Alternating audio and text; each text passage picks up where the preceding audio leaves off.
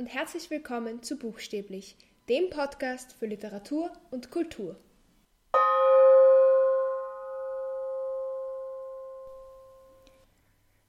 Wie die meisten Leute aus meiner Generation bin ich ein Harry Potter-Fan. Und weil das eben so, so viele Leute mögen, muss ich, glaube ich, nicht unbedingt den Inhalt dieser Buchserie erklären. Falls ihr ihn nicht kennt, lest ganz einfach die Bücher. Aber stattdessen möchte ich versuchen herauszufinden, warum wir diese Bücher eigentlich so gern mögen. Und darum soll es heute gehen. Ich bin auf sechs Gründe gekommen, die einfach gute Gründe sind, um ein Buch zu mögen und die eben auf Harry Potter im Speziellen zutreffen. Der erste Grund ist das ganze World Building, also das Aufbauen und Erklären dieser Welt, in der diese ganze Geschichte spielt. Wir haben es hier mit einem Fantasy-Roman zu tun, oder mit sieben Fantasy-Romanen. Und da das in einer anderen Welt spielt, beziehungsweise halt nur teilweise in der Welt, die wir kennen, und großteils in einer anderen, kennen wir diese Welt nicht. Und die Autorin muss versuchen, uns dieser Welt näher zu bringen. Und das kann ganz oft ein bisschen schwierig sein, habe ich das Gefühl. Man hat einfach sehr lange Beschreibungen von etwas und das kann mühsam zu lesen sein. Warum ist das bei Harry Potter nicht so? Ich bin zu dem Schluss gekommen, dass es ist, weil Harry diese Welt genauso wenig kennt. Harry weiß nichts von der magischen Welt. Das heißt, er entdeckt sie auch erst. Wir entdecken sie mit ihm gemeinsam und das macht es alles viel zugänglicher. Wir lernen sie mit ihm kennen. Es ist nicht so überwältigend und man lebt gleichzeitig automatisch noch mehr mit ihm mit, weil man sich mehr mit ihm identifizieren kann. Und bis zum Schluss lernt man neue Sachen und kann neue Dinge über diese Welt entdecken. Und ich glaube, das ist einfach ein sehr guter Grund, warum sie so gut lesbar sind, diese Bücher, und diese Welt trotzdem so beeindruckend ist. Der zweite Grund ist, dass viele, viele Menschen, die Harry Potter sehr gerne mögen, mit den Charakteren älter geworden sind. Das ist bei mir nicht ganz so, weil ich erst angefangen habe, Harry Potter zu lesen und zu mögen, wie es schon alle Teile gab. Aber viele Leute waren eben wirklich gleich alt wie Harry, Ron, Hermine, wie diese Bücher herausgekommen sind und konnten sich dadurch einfach noch mehr mit diesen Figuren identifizieren. Und haben sich vielleicht so gefühlt, als würden sie ähnliches erleben oder durchmachen, konnten sich selbst mehr in dieser magischen Welt sehen. Und das führt mich auch gleich zum dritten Punkt, dass Harry Potter einem das Gefühl gibt, dass Magie tatsächlich möglich ist. Ich glaube, wir haben alle auf unseren Hogwarts-Brief gewartet, auch wenn wir ihn nicht bekommen haben. Harry Potter gibt einem das Gefühl, dass jeder magisch sein kann, weil eben ein Teil der Geschichte in der normalen Welt spielt. Und es ist, oh, okay, Harry wusste ja auch nicht, dass er ein Zauberer ist und jetzt plötzlich ist er es. Wieso sollte es bei mir anders sein? Also es gibt diese diese Verbindung zur Realität, die in vielen anderen Fantasy-Romanen nicht besteht. Da gibt es eben eine eigene Welt, ganz abgeschlossen, die einfach magisch ist. Und hier gibt es eine Welt, in der es Magie und unsere normale Welt gleichzeitig gibt. Und ich glaube, das ist auch etwas, wo viele Leute, ich weiß nicht, hoffnungsvoll werden, vielleicht nicht ganz so sehr, aber wo viele Leute sich selbst eben noch mehr darin sehen können, weil sie sich denken, oh ja, es gibt eine Verbindung zu meiner Welt, das kenne ich und das und das ist unterschiedlich. Das finde ich sehr schlau. Der vierte Grund sind die Hogwarts-Häuser. Also in unserer Gesellschaft, unsere ganze Gesellschaft ist ein bisschen verrückt nach Persönlichkeitstests und so weiter und ein bisschen verrückt danach, all diese Verhaltensmuster irgendwie zu erklären und alle Leute in Schubladen zu stecken. Und ja, ich finde, das kann ganz lustig sein, aber allzu ernst sollte man das alles lieber nicht nehmen. Aber weil sehr, sehr viele Leute in dieser Gesellschaft das sehr, sehr gerne machen, bieten so Kategorien wie diese Hogwarts-Häuser natürlich eine weitere sehr große Identifikationsmöglichkeit. Wir haben vier unterschiedliche Häuser, erinnert ein bisschen an die vier Elemente. Da wäre Gryffindor wahrscheinlich Feuer, Slytherin Wasser, Hufflepuff Erde und Ravenclaw Luft. Es gibt ja auch so Beschreibungen, ähm, was, welche Elemente welche Eigenschaften hätten, wenn sie Menschen wären und so weiter. Es kann, man kann es natürlich mit Sternzeichen in Verbindung bringen und mit ganz vielen anderen Persönlichkeitstests, aber man hat natürlich einfach Schlüsselqualitäten oder sehr wichtige und unterschiedliche Qualitäten, mit denen sich Leute identifizieren. Egal, ob du jetzt mutig bist und für deine Probleme und deine Freunde einstehst oder ob du sehr schlau und hinterlistig bist und weißt, wie du an das Ziel kommst, das du haben möchtest, oder ob du einfach sehr loyal bist und hart für deine Ziele arbeitest und es genießt, mit deiner Familie und deinen Freunden eine schöne Zeit zu verbringen, oder ob du ein Gehirn hast, das nicht aufhört zu denken und die ganze Zeit rumphilosophiert und und so weiter. Es sind einfach Dinge, mit denen wir uns identifizieren können. Und es schafft eine, eine Gemeinschaft von Fans, wo die meisten Harry Potter-Fans dir sagen können werden, in welchem Harry Potter-Haus sie sind. Und es gibt total viele Leute, die versuchen, andere Leute immer einzuordnen.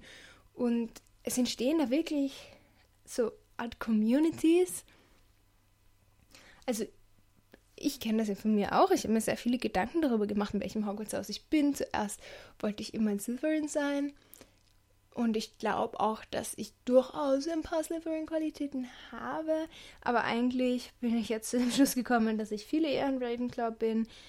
Ähm, was ich aber lustig finde, ist, dass ich finde, dass bei Slytherin und Ravenclaw manche Eigenschaften sehr ähnlich sind von außen betrachtet, aber die Leute sie aus verschiedenen Gründen machen oder ähm, Handlungen. Also beide Häuser sind sehr zielstrebig und wissensorientiert eigentlich. Aber bei Slytherins ist es eher so, man will, man will etwas wissen oder herausfinden, um das anderen Leuten präsentieren zu können. Und man will seine eigenen Ziele verfolgen. Und bei Ravenclaw ist es mehr so, oh ja, ich will lernen. Und ich will es einfach herausfinden, weil es interessant ist, habe ich das Gefühl. Und ich glaube, ich habe ein bisschen was von beiden. Ich weiß es nicht. Aber es beweist, dass ich ziemlich viel darüber nachgedacht habe. Und ich bin definitiv nicht die einzige Person. Ich möchte hier an dieser Stelle auch nochmal kurz festhalten, dass ich Hufflepuffs toll finde. Ich finde, sie werden in den Büchern immer so negativ dargestellt oder so, ich weiß nicht, verniedlicht. So, oh ja, das sind die Hufflepuffs. Sie mögen gutes Essen und mit Freunden zusammensitzen. So, okay, toll, aber was, was ist jetzt der Sinn des, des Ganzen?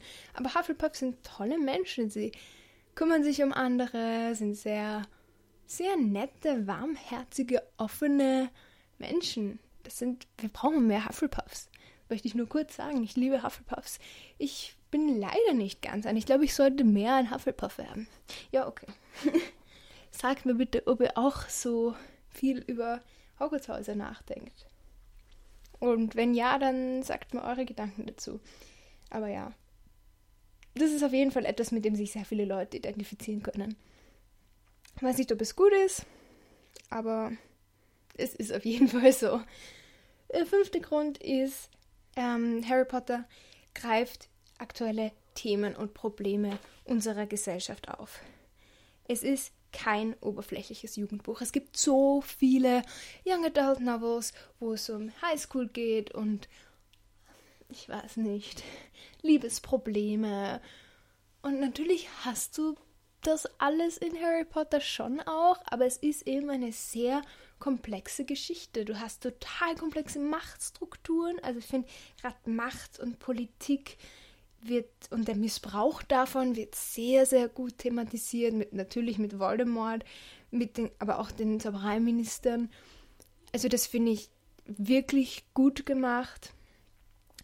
Dann, es geht sehr viel um Klassengesellschaft auch, arm und reich und Also gerade mit, mit Ron zum Beispiel und dann im Vergleich dazu, ich meine, auch Harry ist im Vergleich zu Ron ja eigentlich ziemlich reich, aber auch die Malfoys dann zum Beispiel. Und ein Thema, das auf jeden Fall auch sehr gut aufgegriffen ist, ist Rassismus, beziehungsweise Diskriminierung jeglicher Art eigentlich. Aber gerade Rassismus ist sehr im Fokus mit der ganzen, also der ganzen Segregation zwischen Zauberern und Muggeln. Erstens das, ähm, aber zweitens auch Schlammblüter und Reinblüter, dass das eben so ein, eine Streitfrage ist und dass da Leute eben so extrem handeln, spiegelt auf jeden Fall ein aktuelles Gesellschaftsbild wider. Und ich, ich finde das einfach sehr wichtig, dass man auch junge Menschen zutraut, dass sie diese Probleme verstehen oder sie eben ihnen genau darüber näher bringt und sagt, okay, das ist nicht in Ordnung, dass jemand jemanden umbringen will, nur weil die Eltern anders sind als diese Person. Also das finde ich auf jeden Fall besonders cool an Harry Potter und das ist in vielen Jugendbüchern eben nicht so nicht so gut ausgearbeitet, würde ich mal sagen. Und jetzt der sechste und letzte Grund, das ist so ein bisschen Plus-Minus. Also es kann positiv und negativ sein, ist aber auf jeden Fall ein Grund, warum Harry Potter immer noch so aktuell ist. Es hört nie auf. Die Bücher sind längst zu Ende, alle Filme sind abgedreht, aber es kommt immer was Neues raus. Du hast jetzt die ähm, Cursed Child hat das, äh, hatte man das, also das Theaterstück und äh, Fantastic Beasts, die ganzen Filme. Du hast die Studio-Tour, also du hast die Wizarding World in Amerika, du hast die Warner Bros. Studios Tour in der Nähe von London, wo du wirklich durch die Filmkulissen gehen kannst, wo du wahnsinnig viel Merch kriegst, wahnsinnig viele T-Shirts und alle Zauberstäbe und Pullis und äh, ich weiß nicht, Teeheferl. Es gibt alles dort.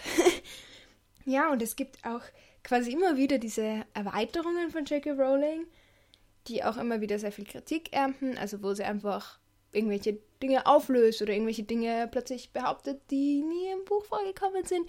Das prominenteste Beispiel dafür ist wohl, dass sie gesagt hat, Dumbledore ist schwul und hatte irgendeine Art von Beziehung zu Grindelwald, beziehungsweise war verliebt in ihn und das hat zu Problemen geführt.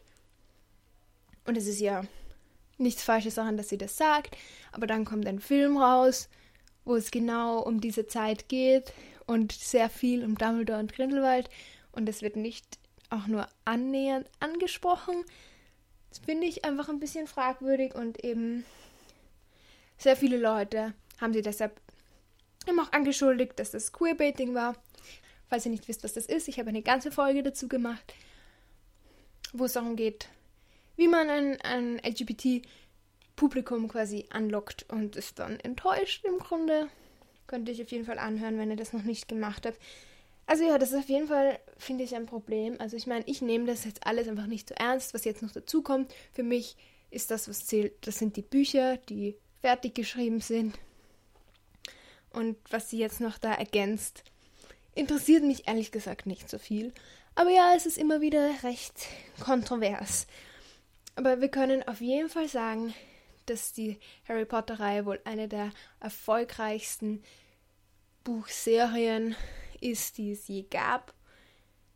Es überlebt, aber jeder liebt es immer noch.